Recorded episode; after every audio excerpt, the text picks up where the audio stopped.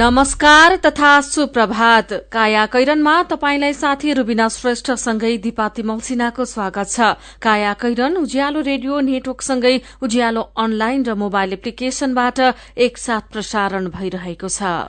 आज दुई हजार पचहत्तर साल वैशाख छब्बीस गते बुधबार सन् दुई हजार अठार मे नौ तारीक जेठ कृष्ण पक्षको नवमी तिथि। काया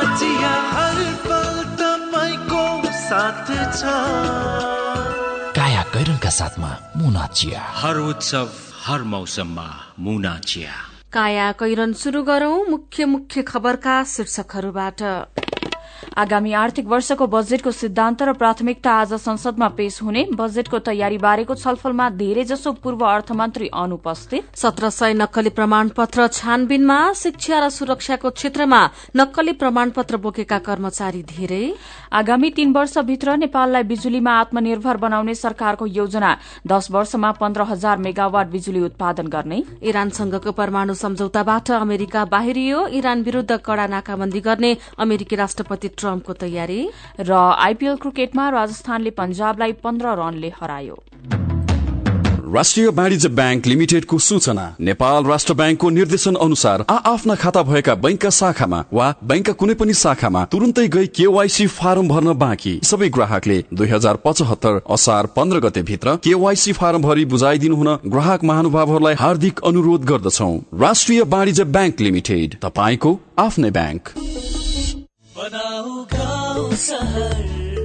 झिलिमिली झिलिमिली लगाई एलइडी बल्ब दुई वर्षको वारेन्टीका साथ चौधवटा साधारण चिम बाल्नुभन्दा एउटा दिव्य एलइडी बल्ब बाल्नुमै बुद्धिमानी। दिव्य एलइडी बल्ब उज्यालोमा छ दम खर्च पनि कम। दिव्य एलइडी बल्ब। हामी सबैको इच्छा अनिवार्य निशुल्क आधारभूत शिक्षा। पाँचदेखि बाह्र वर्षका तीन लाख तेह्र हजार बालबालिका विद्यालय जाँदैनन्। देशभर अपाङ्गता भएका थुप्रै बालबालिका विद्यालय भन्दा बाहिरै छन्। समावेशी शिक्षा नीति दुई हजार चौहत्तर लागू भइसकेको अवस्थामा अपाङ्गता भएका बालबालिकालाई शिक्षाको पहुँच सुनिश्चित गर्नु हामी सबैको दायित्व हो। त्यसैले हाल जारी भर्ना अभियानमा अपाङ्गता भएका बालबालिकालाई विद्यालयसम्म पुर्याउन ढिलो नगरौं। अपाङ्गता भएका बालबालिकालाई आजै विद्यालय भर्ना गराउँ। जनचेतनाका लागि सिबिएम नेपाल। पल्ला गरे तुरुराम त उसको ब्याङ्क झन्झटिलो ब्याङ्क भनेर रिसाउँदै थियो होइन? उसको ब्याङ्कले के झन्झट दिएछ। उच्च ब्याज पाउनु उसको ब्याङ्कमा सधैँ नयाँ नयाँ खाता खोल्नु पर्ने रे। हो र ए बिचरा सानोमा ब्याङ्कमा खाता खोलेको भए यो झन्झटै नपर्ने। हो त नि मेरो मोबाइलमा सम्पूर्ण बचत खातामा ब्याज बढेर आठ आठ प्रतिशत भएको एसएमएस आइसक्यो भने।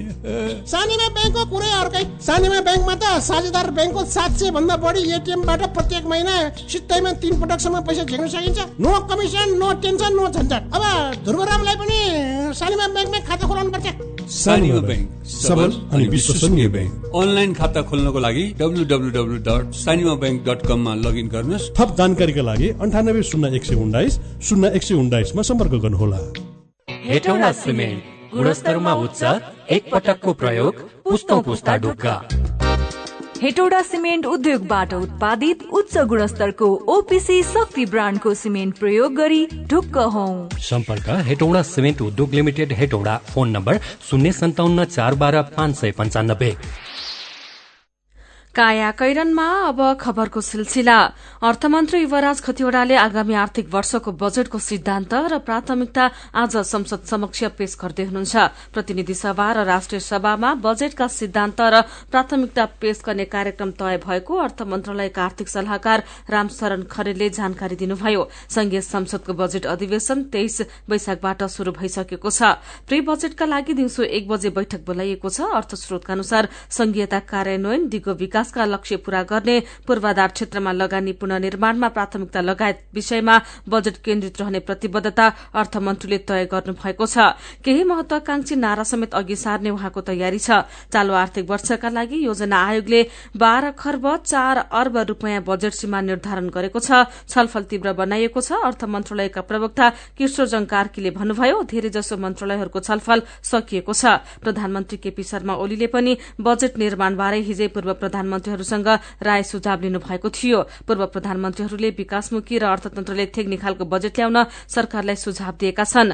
आउँदो आर्थिक वर्षको बजेट तयारीबारे छलफलमा धेरैजसो पूर्व अर्थमन्त्रीहरू अनुपस्थित भएका छन्। अर्थमन्त्री युवराज खतिवड़ाले हिजो अर्थ मन्त्रालयमा राखेको बजेट छलफलमा धेरैजसो पूर्व अर्थमन्त्रीले अघोषित बहिष्कार गरेका हुन्। बजेट निर्माण पूर्व अनिवार्य आयोजना गरिने छलफलमा यो वर्ष सत्तारूढ़ एमाले र माओवादीकै पूर्व अर्थमन्त्रीहरू समेत सहभागी भएनन्। प्रमुख प्रतिपक्षी कांग्रेसका पूर्व अर्थमन्त्रीहरू पनि कोही गएनन्। बजेट तयारीमा एमाले पक्ष मात्र हावी भएको आरोप लगाउँदै हिजै माओवादी केन्द्रको संसदीय दल बैठकले अध्यक्ष पुष्पकमल दाहालको ध्यान आकर्षण गराएको छ। दाहालले प्रधानमन्त्री केपी शर्मा ओली समक्ष यसबारे कुरा गर्ने भन्दै आफ्नो दलका सांसदलाई आश्वस्त पार्नु भएको छ। विगतका वर्षहरूमा यति थोरै पूर्व अर्थमन्त्रीको उपस्थिति अनुभव गरिएको थिएन। बजेट निर्माणमा संलग्न एक अधिकारीले भनेका छन् एमाले माओवादी र कांग्रेसका कोही पनि उपस्थित नहुनुलाई आश्चर्यको रूपमा हेरिएको छ। यसैबीच नेकपा माओवादी केन्द्रले वाम गठबन्धनको घोषणा पत्रमा आधारित भएर नीति तथा कार्यक्रम र बजेट ल्याउन सरकारलाई सुझाव दिएको छ। स्थानीय तहको समग्र विकासका लागि तीन चरणको योजना निर्माण गर्न स्थानीय शासन विज्ञहरूले सुझाव दिएका छन्। स्थानीय तहमा भएका सम्भावनालाई समृद्धिमा रूपान्तरण गर्न जनप्रतिनिधिले अल्पकालीन मध्यकालीन र दीर्घकालीन आवधिक योजना निर्माण गर्नुपर्ने आवश्यकता विज्ञहरूले औल्याउनु भएको हो। बिना योजना यथास्थितिमा नै स्थानीय तह सञ्चालन भए जनप्रतिनिधिको पाँच वर्षे कार्यकाल अलमलमै बित्ने समेत विज्ञहरूले औल्याएका छन्। दुई हजार चौवन्नको साविक स्थानीय निकायको निर्वाचनपछि पाँच वर्ष आवधिक योजना निर्माण गरिएको थियो। अहिले चुनाव सम्पन्न भएको एक वर्ष बित्न लाग्दा समेत स्थानीय तहका जनप्रतिनिधिले आवधिक योजना निर्माण समेत गरेका छैनन्। विज्ञहरूले न्यूनतम पाँचदेखि पन्ध्र वर्षसम्मको आवधिक योजना निर्माण गरी स्थानीय तहको दीर्घकालीन विकासको तयारीमा जुट्ने जनप्रतिनिधिलाई जुट्न जनप्रतिनिधिलाई आग्रह गरेका छन्। विस्तारका क्रममा रहेका काठमाण्डुका दश रणनीतिक सड़क मध्ये छवटामा छ सय दुई जनाले मुद्दा हालेका छन्। मुद्दा परेपछि सर्वोच्चको अन्तरिम आदेशले सड़क विस्तार रोकेको छ। सरकार र ठेकेदारलाई आनन्द भएको छ तर नागरिकलाई चार वर्षदेखि शास्ति छ। दुई असोज दुई हजार चौहत्तरमा सर्वोच्चले फैसला गर्यो। फैसलाले सड़क विस्तारबाट प्रभावित घर तथा जग्गा धनीलाई मुआवजा दिन भनेको छ। तर के आधारमा कसरी दिने भन्ने विषय स्पष्ट गर्न पूर्ण पाठको आवश्यक पर्छ। त्यसैले सड़क निर्माण अघि बढ़न सकेको छैन। त्रिपुरेश्वर कलंकी नागढुङ्गा सड़क खण्ड चाबहिल जोरपाटी बागमती साँखु सड़क खण्ड लगन खेल्सा दोबाटो सड़क इमाडोल सिद्धिपुर गोदावरी खोला लुबु लामाटार सड़क दोलहाइटी सुनाकोठी चापागाउँ प्याङगाउँ लेले तिलेश्वर हुँदै सरस्वती कुण्डको सड़क त्यसै गरी कर्मनासा खोला हरिसिद्धि गोदावरी कुण्ड सड़क जोरपाटी सुन्दरी जल सड़क नकु खोला भैंसीपाटी बुङवती सड़क चक्रपथ ज्ञान ज्योति गणेश विद्युत मार्ग र पेप्सी खोला सल्लाघारी सड़क विस्तार रोकिएको छ। निर्माण अवरूद्ध भएका काठमाण्डुका दश सड़क कहिले बन्ने भन्ने बारेमा कुनै पनि जानकारी आएको छैन। यो खबर नयाँ पत्रिका दैनिकले छापेको छ। अदालतका नक्कली फैसला नक्कली चिकित्सक र अख्तियारकै कीर्ति निर्णयका निर्णयका घटना सार्वजनिक भइरहेका बेला राज्यका विभिन्न निकायमा नक्कली प्रमाणपत्रधारी कर्मचारीको संख्या धेरै रहेको तथ्य उजागर भएको छ। अख्तियार दुरूपयोग अनुसन्धान आयोगले एकसाथ झण्डै एक हजार सात सय नक्कली प्रमाणपत्रधारी कर्मचारीमाथि छानबिन गरिरहेको छ। अख्तियारका अनुसार सबैभन्दा बढ़ी नक्कली प्रमाणपत्रधारी कर्मचारीको बिगबिगी संवेदनशील क्षेत्र शिक्षा र सुरक्षामा छ। त्यसपछि निजामती सेवा बैंक र संस्थानमा छ। नक्कली प्रमाणपत्रधारी शैक्षिक योग्यता सम्बन्धमा परेका उजुरीको अनुसन्धानबाट विभिन्न सरकारी कार्यालय प्रहरी सेवा संस्थान र शैक्षिक निकायमा कार्यरत राष्ट्र सेवक कर्मचारीले भारतका विभिन्न बोर्डका नक्कली शैक्षिक प्रमाणपत्र बनाएर ठूलो संख्यामा सेवामा प्रवेश गर्न सफल भएका हुन्। अख्तियारको अनुसन्धानले भारतका विभिन्न बोर्डका नाममा अनुचित लाभ लिन शैक्षिक योग्यताको नक्कली प्रमाणपत्र बनाएर पेश गरेको देखाएको छ। अहिले अख्तियारले नक्कली प्रमाणपत्र पेश गरेर सरकारी सेवामा कार्यरत एक हजार सात सय माथि छानबिन गरिरहेको छ। यो खबर आजको अन्नपूर्ण पोस्ट दैनिकले छापेको छ। काया कैरनमा रिपोर्टसँगै खबरको सिलसिला बाँकी नै छ। सुन्दै गर्नुहोला। नमस्कार है नमस्कार। लौ हेर यो हरिलाई। अस्ति मात्रै यसको पसलमा आग लागि भयो। यसलाई भने केही चिन्तै छैन। के भएको यसलाई? मलाई केही भएको छैन काकी। काकीलाई थाहै रहन्छ। मैले त आफ्नो लघु व्यवसायको लघु बिमा कार्यक्रम मार्फत बिमा पो गरेको छु। नोक्सानी अनुसार बिमाको नियमभित्र रहेर क्षतिपूर्ति पाइहाल्छु नि। के को चिन्ता? लघु बिमा क्षतिपूर्ति? के भन्छ यो? ल काकी सुन्नुहोस्। लघु बिमा भनेको मानिसहरूको दैनिक जीवन तथा जीविकोपार्जनको क्रममा आइपर्ने विभिन्न प्रकारका जोखिमहरूबाट हुने आर्थिक नोक्सानीमा क्षतिपूर्ति दिने कार्यक्रम हो। अनि कस्ता जोखिमहरूमा लघु बिमाले सहयोग गर्छ त? लघु बिमा गरेमा विभिन्न कारणले हुने दुर्घटना तथा रोगहरूको उपचार बापत हुने औषधि उपचार खर्च प्राकृतिक प्रकोप आगलागी तथा अन्य कारणले हुने व्यक्तिगत सम्पत्तिको नोक्सानी लघु व्यवसाय सञ्चालनको क्रममा हुने अनिश्चितता तथा नोक्सानी बाली तथा पशुधनमा हुने क्षति बापत क्षतिपूर्ति पाइन्छ। ए ए अनि यस्तो सुविधा कसरी लिन सकिने रहेछ त? क कसले पाउने हुन्? फेरि बिमा गर्दा खर्च पनि त लाग्ला नि। लघु वित्त कार्यक्रममा सहभागी ग्राहकहरूले स्थानीय स्तरमा सञ्चालित लघु वित्त संस्थाहरू मार्फत लघु बिमाको सेवा लिन सक्छन्। यस बिमा कार्यक्रमको बिमा शुल्क न्यून हुने भएकोले थोरै खर्चमा भविष्यमा आउन सक्ने आर्थिक जोखिमको सजिलै व्यवस्थापन गर्न सकिन्छ ओहो ल गजबकै कुरो रहेछ। अब हामी सबैजनाले लघु बिमा कार्यक्रममा सहभागी भई आफ्नो र परिवारको जीवन सुरक्षित पार्नुपर्छ। ए बाबु यो कुरो त सबै गाउँलेहरूलाई भनिदिए है। लघु बिमा गरौँ ढुक्क रहौँ। युके एड सक्षमको सहकार्यमा नेपाल विमक संघद्वारा जारी सन्देश।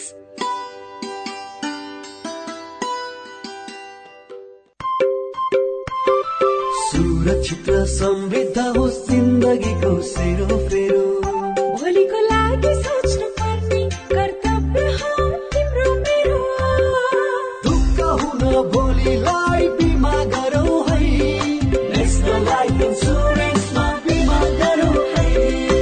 तीस वर्षदेखि सञ्चालनरत नेपालकै पहिलो अग्रणी जीवन बिमा कम्पनी नेपाल सरकारको पूर्ण स्वामित्व रहेको राष्ट्रिय वाणिज्य ब्याङ्क प्रवर्धक रहेको national life insurance company Lazimpat Kathmandu.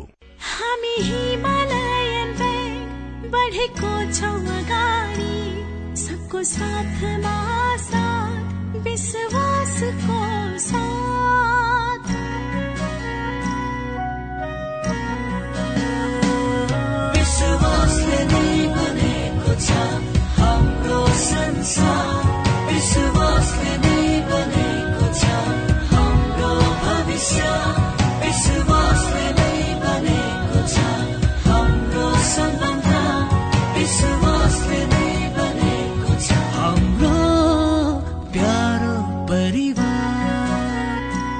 Himalayan bank limited विश्वासको साथ यो पटकको भेटघाटको विदाई चाहिँ कोल्ड ड्रिङ्कबाट। ल यो लिउ चिसो किन नि भोलि भेट्न आउँदैनौ? भोलिबाट त म इन्डियातिर लाग्छु नि। के रे? तिमी फेरि इन्डिया जान लागेको? किन? नरिसाउ न अफिसियल काम छ कि? टाढा हुन लाग्यो भनेर रिसाउनै पर्दैन। नेपाल टेलिकमले सस्तो दरमा अर्थात् प्रति मिनट दुई रुपियाँ बाइस पैसामा नै इन्डिया फोन गर्न सक्ने अफर ल्याएको छ नि। ए हो र? त्यसो भए नो टेन्सन। अब त ढुक्कसँग कुरा गर्न पाइने भयो। तिमीलाई थाहा छ यो अफर लिनका लागि स्टार चौध पन्ध्र ह्यास थिचेर कल गर्नुपर्छ नि। तिमीले भनेपछि त थाहा भइहाल्यो नि। नेपाल टेलिकम राष्ट्रको संसार। बचतको सुरक्षा र आकर्षक ब्याज दर। नेपाल बैंक नै विश्वासिलो गाउँ सहर के के सुविधा छन् त नेपाल बैङ्कमा? साढे दस प्रतिशत सम्मको ब्याज दर सहित विभिन्न मुद्दती निक्षेप सेवा।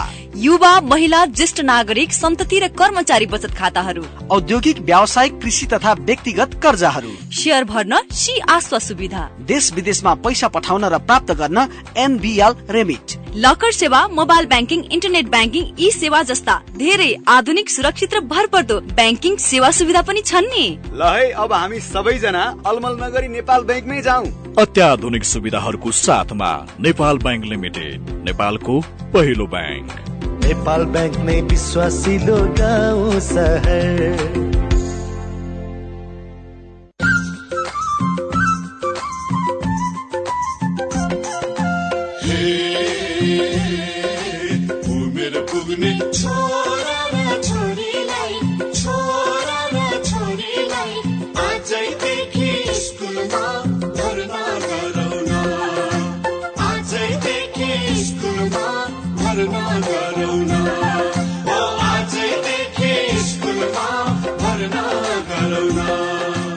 नेपाल सरकार शिक्षा विज्ञान तथा प्रविधि मन्त्रालय शिक्षा विभाग र नेपाल युथ फाउन्डेसनको सहकार्य।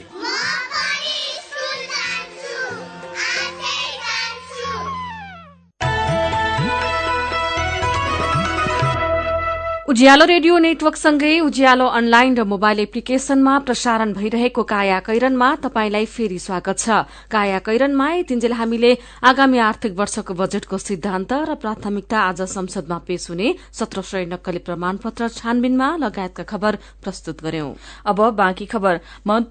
आफैले आह्वान गरेको बोलपत्र र निर्धारण गरेको स्पेसिफिकेशन भन्दा बाहिर गई खरिद हेलिकप्टरको प्री डेलिभर इन्सपेक्सनका लागि सेनाको एक टोली जेठको पहिलो हप्ता पेरिस जान लागेको छ। फ्रान्समा बनेको इक्वेटर हेलिकप्टरको प्री डेलिभर इन्सपेक्सनका लागि पाइलट र इन्जिनियर सहितको टोली जेठ एक गते पेरिस जान लागेको सैनिक स्रोतले जनाएको छ।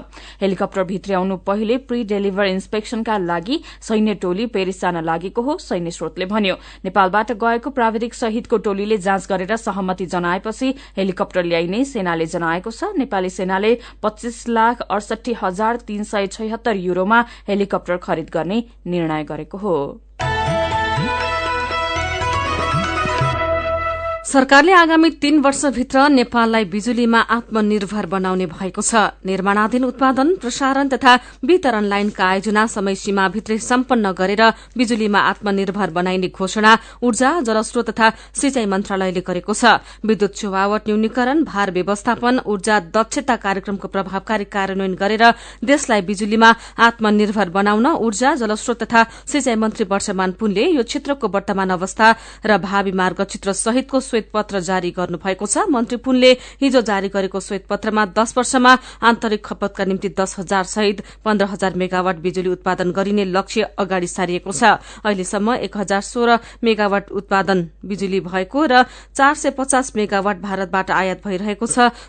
श्वेतपत्र अनुसार आगामी तीन वर्षमा तीन हजार पाँच वर्षमा पाँच हजार र दश वर्षमा आन्तरिक खपतका लागि दश हजार र निर्यातका निम्ति पाँच हजार मेगावाट बिजुली उत्पादन गरिने उल्लेख गरिएको छ। मन्त्रालयले समृद्ध नेपाल सुखी नेपाली अभियानकै रूपमा दुई हजार पचहत्तरदेखि दुई हजार पचासीसम्मको दश वर्षलाई ऊर्जा तथा जलस्रोत दशकका रूपमा अगाडि बढ़ाउने भएको छ। प्रति व्यक्ति ऊर्जा खपत पाँच वर्षमा सात सय युनिट र दश वर्षमा पन्ध्र सय युनिट पुर्याउने भएको छ। विपन्न वर्गलाई निशुल्क इनर्जी मिटर जडान गर्ने व्यवस्था हुने भएको छ। विपन्न दलित लोपोन्मुख आदिवासी जनजाति सांस्कृतिक तथा पर्यटकीय क्षेत्रमा नवीकरणीय ऊर्जा मार्फत जीवनस्तर उकास्ने कार्य हुने मन्त्री पुनले बताउनु भएको छ। भारतीय प्रधानमन्त्री नरेन्द्र मोदीको सुरक्षाका लागि हतियार सहितका भारतीय सुरक्षाकर्मी काठमाडौँ आएका छन्। नेपालमा रहँदा मोदीले चढ़ने दुईवटा बुलेट प्रूफ गाड़ी समेत भारतीय पक्षले नै ल्याएको छ। भारतीय वायुसेनाको चार्टर जहाजले हिजो मोदी भ्रमणका लागि आवश्यक सुरक्षाकर्मी हतियार गाड़ी लगायत सामग्री ल्याएको हो। भारतीय मन्त्री परिषद सचिवालय अन्तर्गत स्पेशल प्रोटेक्शन ग्रुप एसपीजी अन्तर्गतका हतियार सहितका एकचालिसजना सुरक्षाकर्मी काठमाडौँ आएका हुन्। भ्रमणप्रति सामाजिक सञ्जालमा जति शंका उपशंका छ जनकपुरमा त्यति नै धेरै उत्साह र विश्वास छ।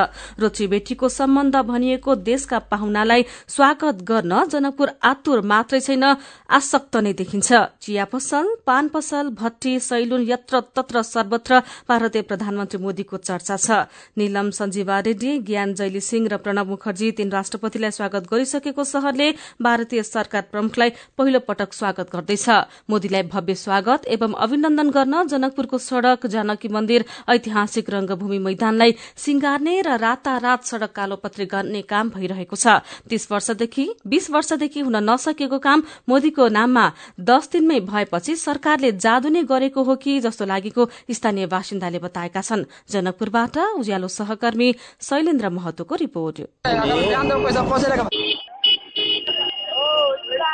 बीस वर्षमा हुन नसकेको काम भारतीय प्रधानमन्त्री नरेन्द्र मोदीको स्वागतको नाममा दुई नम्बर प्रदेश सरकार र जनकपुर उपमहानगरपालिकाले दुई चार दिनमै गरिदिएपछि नागरिकलाई कुनै जादु नै भए जस्तो लागिरहेको छ। तर मोदी आउने नाममा भइरहेको काम दुई दिने टिकाउ मात्रै हुने हो कि भन्दै स्थानीय बासिन्दाले दीर्घकालीन विकासको काम हुनुपर्ने बताइरहेका छन्। अहिले जनकपुरमा बस्दै आएका धनुषा सबैलाका धुर बराई अहिले हतारको काम कस्तो हुन्छ तपाईँहरूलाई पनि थाहा छ नि। टिकाउ भन्दा पनि अहिले जस्तो नि पनि गरिरहेछ होइन? टेम्पोररी नै ठिकै छ इज्जत ढाकिरहेछ त्यो राम्रै कुरो हो होइन? ढाक्नु पनि पर्छ होइन? तर यसलाई चाहिँ निरन्तरता दिनुपर्छ। अब ठिकै छ यो अब जुन विकासको कार्य जुन कामहरू हुन्छ नि त्यो अलिकता टिकाउ होस्। के विकास निरन्तर हुने काम हो। विगतमा हुनुपर्ने सामान्य काम पनि नभएकाले मोदीको स्वागतका लागि अहिले जनकपुरमा रातारात काम गरिरहनु परेको छ। स्थानीय बासिन्दालाई पनि सुविधा पुग्ने गरेर आउँदा दिनमा नियमित रूपमा यस्ता विकासका काम गरेमा विशेष व्यक्ति आउँदा हतार हतार गुणस्तरहीन विकासको काम गर्नुपर्ने बाध्यात्मक अवस्था हुँदैन थियो भन्नुहुन्छ जनकपुरका धीरेन्द्र मोहन झा। हाम्रो छिमेकी देशको प्रधानमन्त्री आइरहनु भएको छ। त्यो हिसाबले उहाँको सम्मानमा यो भइरहेको छ ठिकै हो। तर यो दैनिक भइदिएको भए आज यो हतार हतारमा गर्नु आवश्यकता हुने थिएन। तर यो भविष्यमा आउने दिनमा यो चाहिँ परम्परालाई तोड्नुपर्छ। विकास भनेको दैनिक हुने कुरा हो र यसलाई गम्भीरतापूर्वक राज्यले प्रदेशले र स्थानीय सरकारले गर्नुपर्छ। मोदीको भव्य स्वागत र अभिनन्दनका लागि अहोरात्र खटेर जनकपुरको मुहार फेर्न सकिएको दावी छ उपमहानगरपालिकाका मेयर लाल किशोर शाहको। अब आउँदा दिनमा पनि अहिले भइरहेको सरसफाइ र फोहोर मैला व्यवस्थापनको कामलाई निरन्तरता दिने मेयर शाहको प्रतिबद्धता पनि छ। व्यवस्थापकीय पक्षमा पनि हामी अहोरात चाहिँ लागेर काम गर्दैछौँ। विभिन्न क्षेत्रको जुन अवस्था रहेछ र खास गरेर यो अस्पताल जानकी मन्दिरको मूल बाटो बाटोघाटोदेखि लिएर सरसफाइ र हामी चाहिँ जन जनकपुर धाम उपमहानगरपालिका यी क्षेत्रहरूलाई चाहिँ संरक्षित क्षेत्रको रूपमा घोषणा गरेर हामी चाहिँ यसलाई संरक्षण दिन्छौँ। मेरो पनि भन्नु छ। ऊर्जा जलस्रोत तथा सिंचाई मन्त्रालयले सार्वजनिक गरेको मन्त्रालयको भावी मार्गचित्रमा तीन वर्षभित्र देशलाई विद्युतमा आत्मनिर्भर बनाउने दावी गरिएको सुनेर गणेश प्रसाद हुजदार उज्यालोको फेसबुक पेजमा लेख्नुहुन्छ ऊर्जा मन्त्री वर्षमान पुनको अभिव्यक्ति ठिकै हो तर यो गफमा मात्र सीमित हुनु भएन। आफ्नो प्रतिबद्धता पूरा गरेर देखाउनु पर्यो। यसै विषयमा खगेन्द्र डीसी लेख्नुहुन्छ नेपाल लोड सेडिङ मुक्त भयो भनेको एक वर्ष भयो तर अझै पनि धेरै ठाउँमा बत्ती बेला बेलामा गइरहन्छ। यसतर्फ पनि ध्यान दिनु आवश्यक छ। प्रधानमन्त्री केपी शर्मा ओलीले नयाँ आर्थिक वर्षको नीति तथा कार्यक्रमका विषयमा पूर्व प्रधानमन्त्रीहरूसँग सुझाव लिएको खबरबारे सुजन ढुङ्गेल टिप्पणी गर्नुहुन्छ। आफ्नो पालामा केही नयाँ काम गरेर देखाएका भए पो राम्रै सल्लाह दिए होलान् भनेर पत्याउनु। सबै औपचारिकताका लागि गरेका त हुन् नि। भक्तपुरमा चौध वर्षीय बालिकालाई बलात्कार गर्ने एक युवकलाई जिल्ला अदालत भक्तपुरले आठ वर्षको कैद सजायको फैसला सुनाएको खबरबारे राजु खड्का लेख्नुहुन्छ। बलात्कारीका लागि यो सजाय थोरै भयो। कड़ा कानून बनाए यस्ता घटना कम गर्न सहयोग पुग्थ्यो कि? विचारका लागि तपाईँलाई धन्यवाद। मेरो पनि भन्नु छ। मेरो पनि भन्नु छ प्रस्तुत गर्दै हुनुहुन्थ्यो साथीहरू विष्णु विश्वकर्मा र जानुका दुवारी तपाईँ अहिले सुन्दै हुनुहुन्छ काया कैरन। हामीसँग खबरको सिलसिलासँगै कार्टुन पनि बाँकी नै छ सुन्दै गर्नुहोला। प्रकृति संरक्षण हाम्रो दायित्व यसै ल्याउँछ संसारमा स्थायित्व। महिला र पुरुष दुवै मिली हातेमालो गरौं सुन्दर संसार बनाउन लागि परौं। युएसएआईडीको आर्थिक सहयोगमा सञ्चालित हरियो वन कार्यक्रमद्वारा जनहितमा जारी सन्देश। प्लास्टिक जन्य वस्तु फोहोर टायर इत्यादि नजलाउने सम्बन्धी वातावरण विभागको अनुरोध। ग्रामीण तथा विशेष गरी शहरी क्षेत्रमा प्लास्टिक जन्य वस्तु फोहोर टायर इत्यादि बालेर आगो ताप्नुका साथै फोहोरहरू बाल्ने गरिन्छ। यस्ता वस्तुहरू बाल्दा निस्किने धुवामा डाइअक्सिन फ्युरान जस्ता हानिकारक ग्यास तथा धुवाका अति सूक्ष्म कणहरू हुने हुँदा यसले फोक्सोको क्यान्सर लगायत श्वास प्रश्वास सम्बन्धी गम्भीर रोगहरू लाग्न सक्छन्। तसर्थ आजैदेखि प्लास्टिक जन्य वस्तु फोहोर टायर इत्यादि बाल्ने कार्य बन्द गरी वातावरणमा हुने प्रदूषण तथा जनस्वास्थ्यमा पर्ने असर न्यूनीकरण गरौं। वातावरण संरक्षणमा योगदान पुर्याउँ। नेपाल सरकार वन तथा वातावरण मन्त्रालय वातावरण विभाग। खत्तम पार्यो खत्तम खत्तम। के खत्तम भयो? सबैले पढे मेरो नाति चाहिँ दिनभरि मार्तोल रेन्चु पेन्चिस बोकेर हिँड्छ हेर्नुहोस्। सिप त सिक्यो नि त। तिम्रो नातिलाई सबैले प्लम्बर बाबु भन्छन्। यो वडामा धारा बाथरुम बनाउनु पर्यो भने ऊ एक नम्बरको छ। तर हातमा रेन्चु पेन्चिस मात्र भएर के अरू? प्रमाण पत्र छैन? अब त्यो पनि हुन्छ हजुरबा।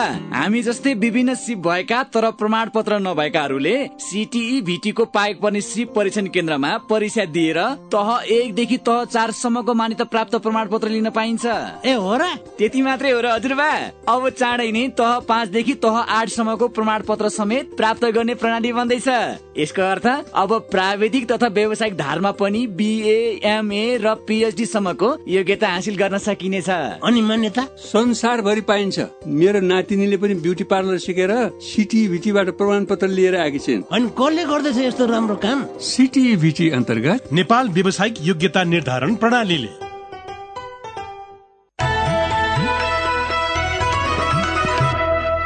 सीधा कुरा प्रष्ट विचार काठमाडौँमा नब्बे मेगाहर्ज। उज्यालो रेडियो नेटवर्क मार्फत देशका विभिन्न एफएम स्टेशन तथा उज्यालो अनलाइन र मोबाइल एप्लिकेशनमा प्रसारण भइरहेको काया कैरनमा तपाईंलाई फेरि स्वागत छ। अब बाँकी खबर सरकारले दशकदेखि बन्द दुई चिनी उद्योग वीरगंज चिनी कारखाना र लुम्बिनी चिनी कारखाना पुनः सञ्चालन गर्ने दावी गरेको छ। सरकारी उद्योग नहुँदा बजारमा समस्या देखिएको जनाउँदै बजार हस्तक्षेप गर्न सरकारबाटै चिनी उद्योग सञ्चालन गर्नुपर्ने निष्कर्षमा कृषि मन्त्रालय पुगेको हो। कृषि भूमि व्यवस्था तथा सहकारी मन्त्रालयले तयार पारेको रूपान्तरणको मार्गचित्र दुई हजार पचहत्तरका अनुसार यी दुई उद्योगहरू सहकारी मोडलमा सञ्चालन गरिनेछ। यसका लागि उद्योग वाणिज्य तथा आपूर्ति मन्त्रालयसँग समन्वय गरिने मार्गचित्रमा उल्लेख छ। सरकारको नियन्त्रणमा नहुँदा बजारमा समस्या देखिँदै आएको छ। किसानले उत्पादन गरे पनि निजी क्षेत्रका व्यवसायीले खोल्ने बन्द गर्ने अवस्था छ। किसानले समयमै भुक्तानी पाएका छैनन्। कृषि सचिव युवक ध्वज जीसीले भन्नुभयो अहिलेको समस्या समाधान गर्न बन्द रहेका दुई चिनी कारखाना सञ्चालन गर्ने योजना छ। उद्गम थलो कर्णालीमै खस भाषा लोप हुने अवस्थामा पुगेको छ। झण्डै चौध लाख जनसंख्या रहेको कर्णाली प्रदेशमा खस भाषा बोल्ने अठार जना जति मात्रै छन्। जुम्लाको सिंजाबाट उत्पत्ति भएको खस भाषालाई नेपाली भाषाको जननी मानिन्छ। भाषा आयोगद्वारा प्रस्तुत एक प्रतिवेदन अनुसार कर्णाली प्रदेशमा पचपन्न भाषा बोलिन्छन्। तीमध्ये खस भाषा तेत्तीसौं स्थानमा पर्छ। सबैभन्दा बढ़ी बोलिने भाषा नेपाली हो। नेपाली भाषा बोल्नेको संख्या तेह्र लाख छयालिस हजार दुई सय छ। आयोगका अध्यक्ष लवदेव अवस्थीले आयातित भाषाले मौलिक भाषा लोप हुने अवस्थामा पुगेको बताउनु भएको छ। कर्णालीमै लोप हुँदै खस भाषा शीर्षक दिएर कान्तिपुर दैनिकले खबर छापेको छ।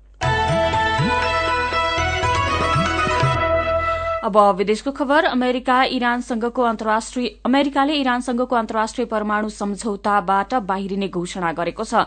अमेरिकी राष्ट्रपति डोनाल्ड ट्रम्पले सम्झौता अमेरिकाको हितमा नरहेको भन्दै बाहिरिने घोषणा गर्नुभएको हो। बाराक ओबामाको कार्यकालमा गरिएको यो सम्झौतालाई ट्रम्पले अप्रासंगिक र बेकारको संज्ञा दिनुभएको छ। यसैबीच सम्झौताबाट बाहिरिने घोषणा गरे लगत्तै ट्रम्पले इरान विरूद्ध कड़ा नाकाबन्दी लगाउने एउटा आदेशमा हस्ताक्षर गरिसकेको पनि बताउनुभयो। सम्झौताबाट पछि नहट्न अरू हस्ताक्षरकर्ता बेलायत फ्रान्स र जर्मनीले अमेरिकालाई सुझाव दिँदै आएका थिए। अब खेल खबर नेपाल एपीएफ क्लबले चौथो केएनपी राष्ट्रिय महिला भलिबल प्रतियोगिताको फाइनलमा नेपाल पुलिस क्लबलाई सोझो सेटमा पन्छ्याउँदै वर्षको पहिलो उपाधि हात पारेको छ। उपाधि विजेता एपीएफले एक लाख पचास हजार रूपियाँ प्राप्त गरेको छ भने उपविजेता पुलिसले एक लाख रूपियाँ प्राप्त गरेको छ। Mm-hmm. इण्डियन प्रिमियर लीग आईपीएलमा राजस्थान रोयल्सले पंजाबलाई पन्ध्र रनले हराएको छ। गैराती भएको खेलमा टस जितेर पहिले ब्याटिङ रोजेको राजस्थानले निर्धारित ओभरमा आठ विकेटको क्षतिमा एक सय अन्ठाउन्न रन बनायो। उसका लागि जोस बटलरले बयासी रनको योगदान गरे। एक सय उनासाठी रनको लक्ष्य पछ्याउँदै जवाफी ब्याटिङ गरेको पंजाबले सात विकेटको क्षतिमा एक सय त्रिचालिस रन मात्र बनाउन सक्यो। उसका लागि लोकेश राहुलले पञ्चानब्बे रन बनाउनु बाहेक अरूले राम्रो प्रदर्शन गर्न सकेनन्। जितपछि आठ अंकसहित राजस्थान छैटौं स्थानमा छ भने पंजाब बाह्र अंकसहित तेस्रो स्थानमा छ अब केही खबर संक्षेपमा साढे तेत्तीस किलो सुन तस्करी र सनम साक्य हत्या मुद्दाका आरोपीहरूको थुन्चेक बहस भोलि शुरू हुने भएको छ। आज कानून दिवसका अवसरमा अदालत बन्द हुने भएकाले भोलि मात्रै बहस शुरू गर्न लागि हो। भारतले चीन हङकङ मकाउ पाकिस्तान र मालदिप्सबाट भारत जाने वा भारत भएर स्वदेश फर्किने नेपाली नागरिकलाई भिसा अनिवार्य गरेको छ। राजनीतिक तहमा सम्बन्ध सुधार हुँदै गएको ठानिएको बेला भारतले अनपेक्षित व्यवहार गरेको हो। पूर्व मन्त्री गोविन्दराज जोशी प्रतिवादी भएको भ्रष्टाचार सम्बन्धी मुद्दा दुई महिनादेखि पेशीमा चढ्न सकेको छैन। तिलगंगा आँखा अस्पतालले वार्षिक बाह्र करोड़ रूपियाँ बराबरको लेन्स निर्यात गरेको छ। ठूलो परिमाणमा चस्माको लेन्स आयात भइरहेका बेला अस्पतालले बाह्र करोड़ रूपियाँ बराबरको दुई लाख संख्यामा लेन्स निर्यात गर्दै आएको हो। काया कैरनमा अब पालो उखानको। बिहानको खाना दुःखको बेलुकीको खाना सुखको। उज्यालो रेडियो नेटवर्कबाट प्रसारण भइरहेको काया कैरन सक्नु अघि मुख्य मुख्य खबर फेरि एकपटक। आगामी आर्थिक वर्षको बजेटको सिद्धान्त र प्राथमिकता आज संसदमा पेश हुने। बजेटको तयारी बारेको छलफलमा धेरैजसो पूर्व अर्थमन्त्री अनुपस्थित। सत्र सय नक्कली प्रमाणपत्र छानबिनमा शिक्षा र सुरक्षाको क्षेत्रमा नक्कली प्रमाणपत्र बोकेका कर्मचारी धेरै। आगामी तीन वर्षभित्र नेपाललाई बिजुलीमा आत्मनिर्भर बनाउने सरकारको योजना दश वर्षमा पन्ध्र हजार मेगावाट बिजुली उत्पादन गर्ने। इरानसँगको परमाणु सम्झौताबाट अमेरिका बाहिरियो इरान विरूद्ध कड़ा नाकाबन्दी गर्ने अमेरिकी राष्ट्रपति ट्रम्पको तयारी। र आइपीएल क्रिकेटमा राजस्थानले पञ्जाबलाई पन्ध्र रनले हरायो। अब कार्टुन। आज हामीले कान्तिपुर दैनिकमा गजब छ बा। शीर्षकमा अविनले बनाउनु भएको कार्टुन लिएका छौं। कार्टुनमा भारतीय प्रधानमन्त्री मोदीको नेपाल भ्रमणलाई मध्यनजर गर्दै भइरहेको सरसफाईलाई व्यङ्गी गर्न खोजिएको छ। कार्टुनमा नगरपालिकाका कर्मचारी सड़कको फोहोर धमाधम उठाएर बढ़ार्दैछन्। उनले सड़क सबै बढ़ारेर सकेका छन् तर उनी निकै रिसाएका छन्। हातमा कुच्चो बोकेका उनले टुटुलको उठ्ने गरी अर्का एकजनालाई कुच्चोले टाउकोमा हिर्काएका छन्। अनि यो सब हेरिरहेका बटुवालाई ती कुचिकार भन्दैछन्। बज्याले पाहुनाको सवारी यतै बाटो हुन्छ भने झुकिएर सफा गर्न लायो क्या? अनि रिस उठ्दैन त हामीलाई? आजको काया कैरन सकिएको छ। काया कैरन सुन्नुभएकोमा तपाईँलाई धन्यवाद। उज्यालो रेडियो नेटवर्कमा केही बेरपछि प्रसारण हुन्छ। बिहानी रेडियो पत्रिका उज्यालो फल्छ। काया कैरनबाट प्राविधिक साथी मनोज विष्टसँगै रुबिना श्रेष्ठ र दिपाती मल्सिना विदा हुन्छौ। उज्यालोको मोबाइल एप्लिकेशन र उज्यालो अनलाइन डट कममा ताजा खबर पढ्दै र सुन्दै गर्नुहोला। नमस्कार।